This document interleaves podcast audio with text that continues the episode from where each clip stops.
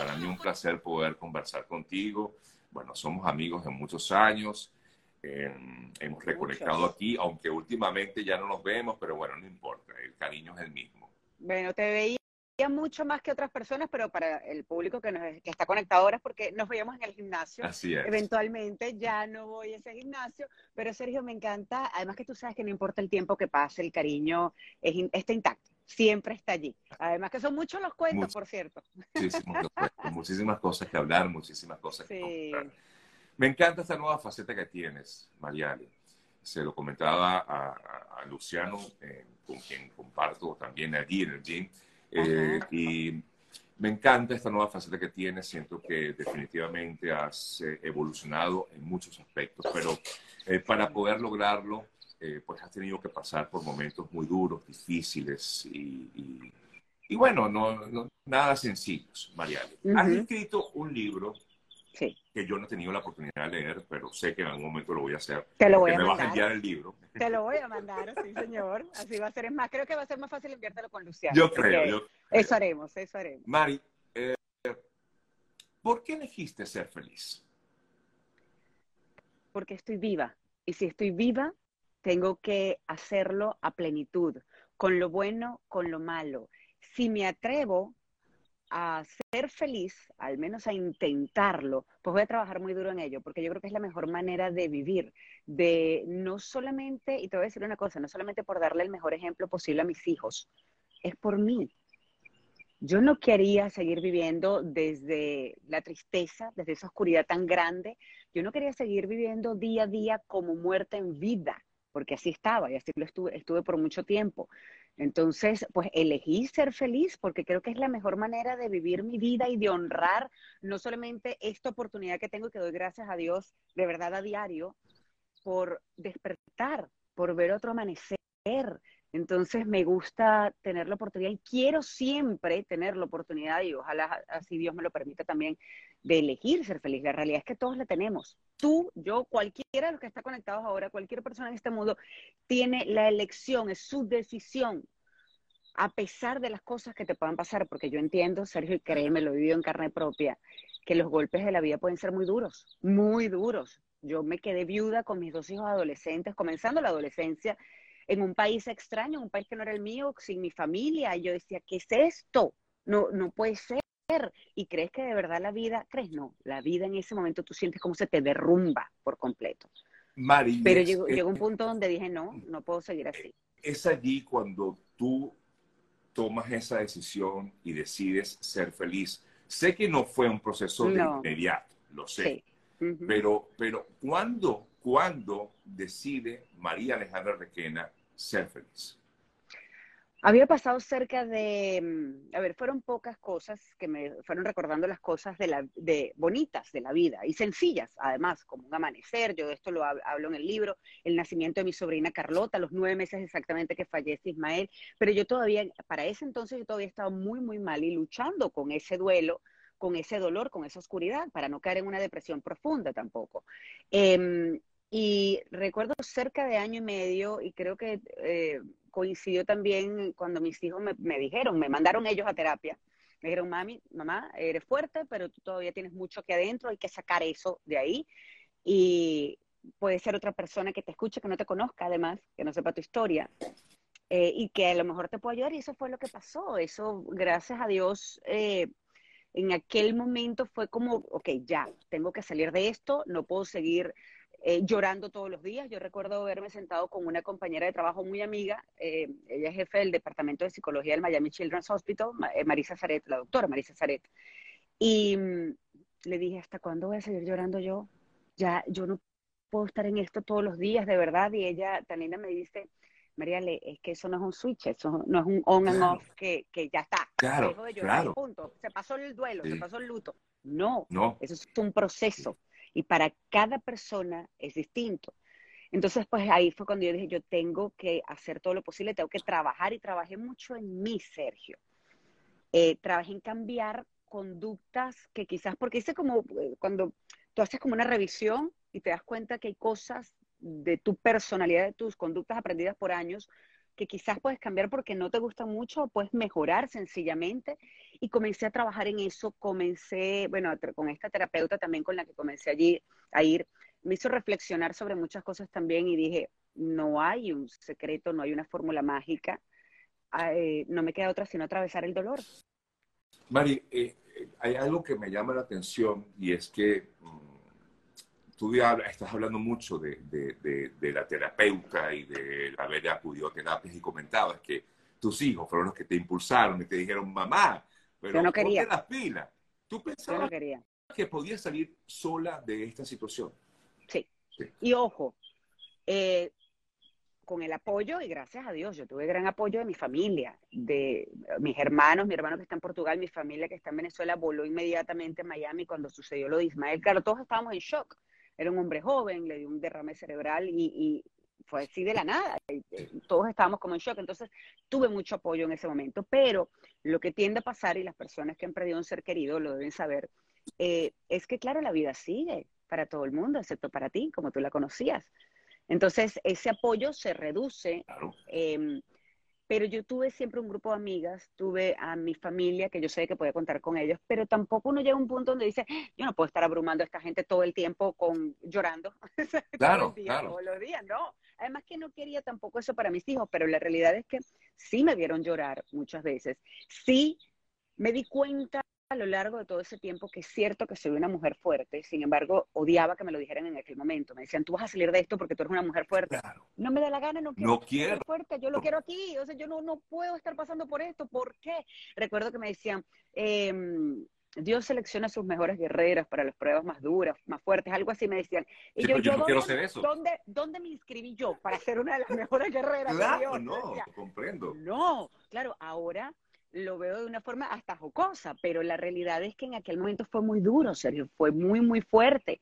Y cuando ellos me mandan a terapia, digo, ok, que eso también, gracias a Dios, lo tuve. Yo los escuchaba, yo escuchaba lo que las demás personas me podían decir, no me cerré al mundo por completo.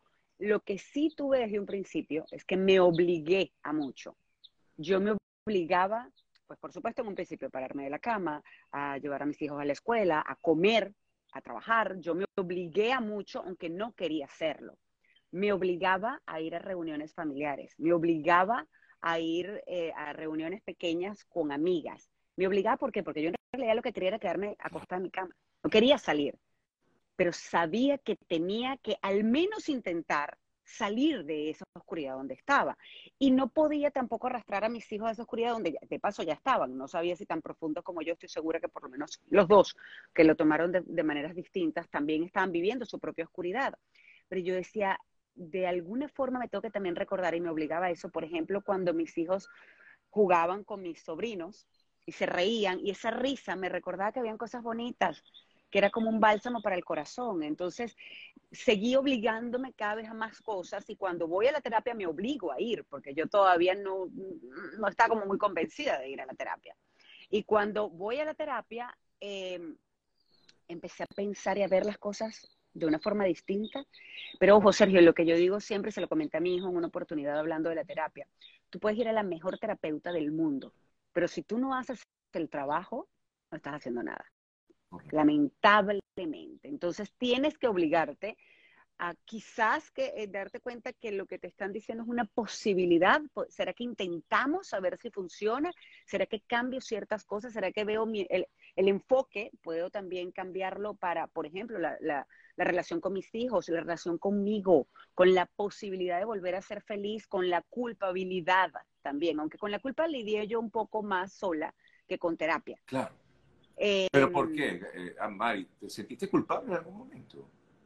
Lo que pasa es que es inevitable, que es inevitable que tú, sobre todo, cuando vuelves a, sonreír, cuando vuelves a reír desde el corazón, comienzas a sentirte como, ¿por qué? ¿Por qué? tengo, por qué estoy yo, ah, por qué puedo reír yo? ¿Por qué puedo sonreír yo? Y él no. O por ejemplo su familia, también inclusive, porque te voy a decir una cosa, el peor dolor aparte, el que yo tenía definitivamente era el de la mamá de Ismael. Es eh, perder un hijo, Dios mío, eso, eso va contra todo. Entonces, em, yo siempre he sido muy respetuosa de ello y de, eh, hablo también en el libro inclusive sobre pues mi relación, eh, sobre todo con la mamá de Ismael y ella, yo apenas comenzó esto con Luciano, yo la llamé y le conté, y cuando ya después él me pidió matrimonio, la llamé también y le conté, ojo, estamos siempre en, eh, eh, en comunicación, pues evidentemente claro, parte de mi vida por debías un, respeto también a la familia. Un respeto, porque en realidad no tenía obligación, pero es un respeto, fueron muchos años de compartir, eh, pues es la abuela de mis hijos también, y uno no puede cortar una relación así como que, bueno, se murió y ya, y se no, entonces...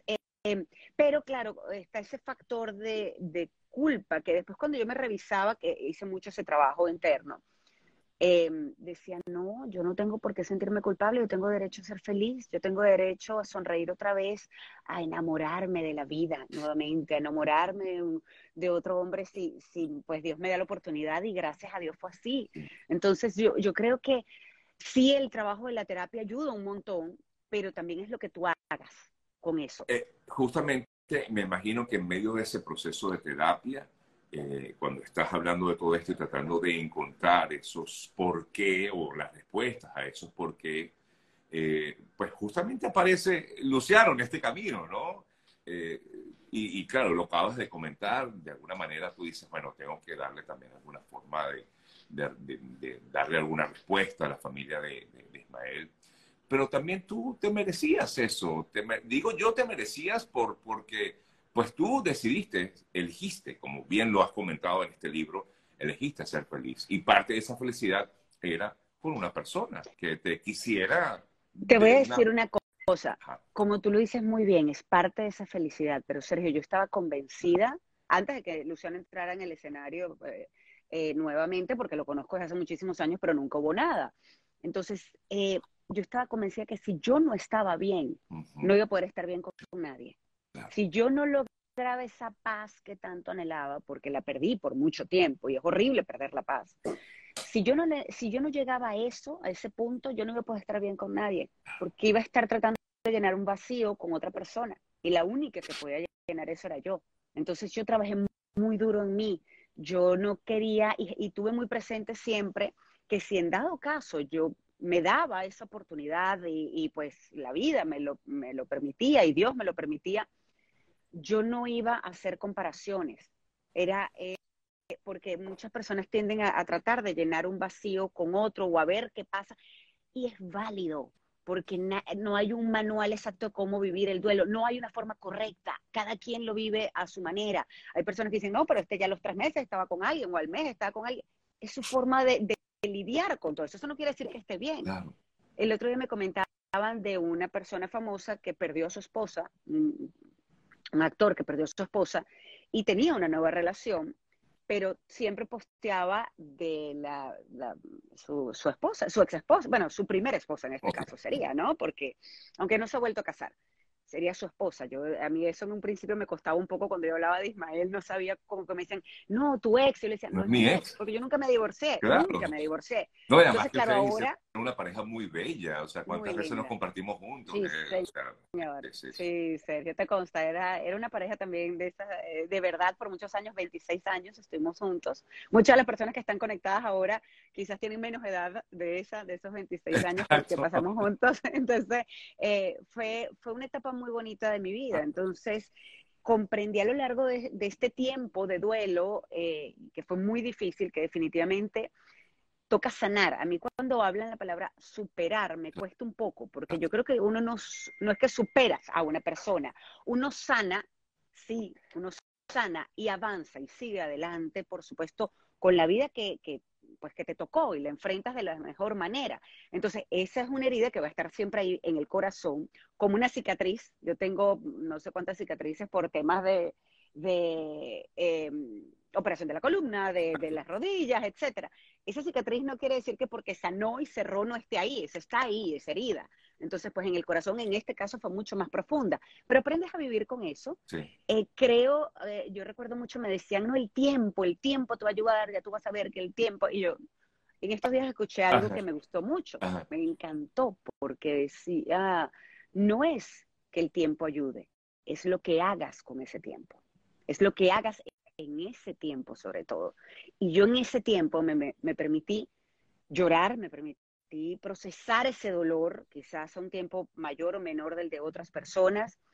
Mm, en ese tiempo entendí también, hice esa revisión y entendí que yo sí quería volver a ser feliz.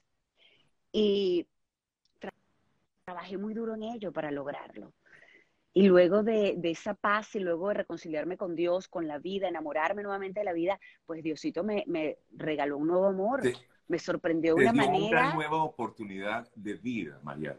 Dios mío, entonces, sabes, Sergio, cuando a mí me preguntan em, cuál es la diferencia, es amor. Cuando es amor no hay diferencia, pero sí te puedo decir, es un amor mucho más consciente. Yo ahora aprecio tanto los momentos, es una cosa impresionante. De hecho, lo hablo mucho con Luciano cuando a veces se molesta por tonterías. Le digo, no vale la pena. No vale la pena. No vale la pena. Y, ojo, no quiero decir solamente con nosotros en la relación, en general, porque uno a veces no se da cuenta, por decirte, un ejemplo tan sencillo como este pasó hace tiempo. Estábamos yendo a la playa, salimos más tarde de lo que teníamos que salir, hubo tráfico, entonces llegamos más tarde ya, y entonces estaba como molesto. Y le digo, calma. Relax. Esa es la bendición de tener la playa aquí mismo, cerca. Donde si no es hoy que pasamos una hora en la playa, pasamos, venimos la semana que viene, Dios mediante, y pasamos tres horas. No importa, o pasamos una hora más, o pasamos 15 minutos. Entonces, ahora aprecio mucho más los momentos. Muchísimo. Comienzas, comienzas a ver exactamente eh, las cosas bonitas en esos detalles que antes no, los, pasabas desapercibidos, los que estaban allí independientes. Efectivamente, eh, uno lo, lo, vive día a día y lo ve desde otra óptica cuando eh, pues te, tienes que pasar por este tipo de circunstancias. Que ojo, Sergio, te voy a decir una cosa y lo estaba comentando ayer también.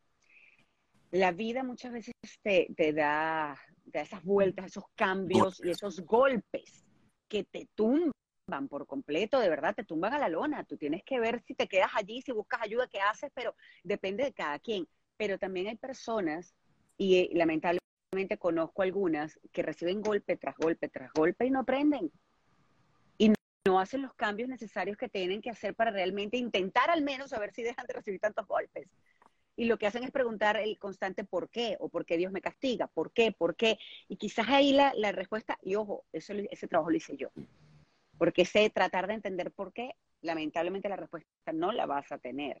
¿Por qué pasaron las cosas como sucedieron? Y a mí me parece terrible y muy injusto y, cada vez que, pienso en lo que pasaron mis hijos en ese momento con su papá solos, porque yo estaba trabajando en Perú para CNN en español, Dios mío, digo, ¿por qué mis hijos tuvieron que pasar por esto? Y es inevitable. Yo cuando estaba haciendo la revisión del libro, Luciano sale en un momento y me ve llorando y me dice, ¿estás bien? Y yo, no, no, estoy en la parte de mis hijos. Y eso es una marca para todas sus vidas, para todas sus vidas. Eso, eso, eso es un trauma con, el que, con el que hay que vivir, hay que aprender a vivir, y hay que tratar, eso sí, por supuesto, con terapia y con mucha, eh, eh, sí, esa, esa revisión y tratar de sanar y con mucho amor, pero fue horrible. Pero yo no me quedé en el por qué, por qué, por qué, sino que llegó un momento donde dijo, ok, yo tengo que trabajar en esto y tengo que seguir adelante. Y a lo mejor ese para qué que tanto te dicen existe. Entonces vamos a ver qué hacemos con esto que nos pasó.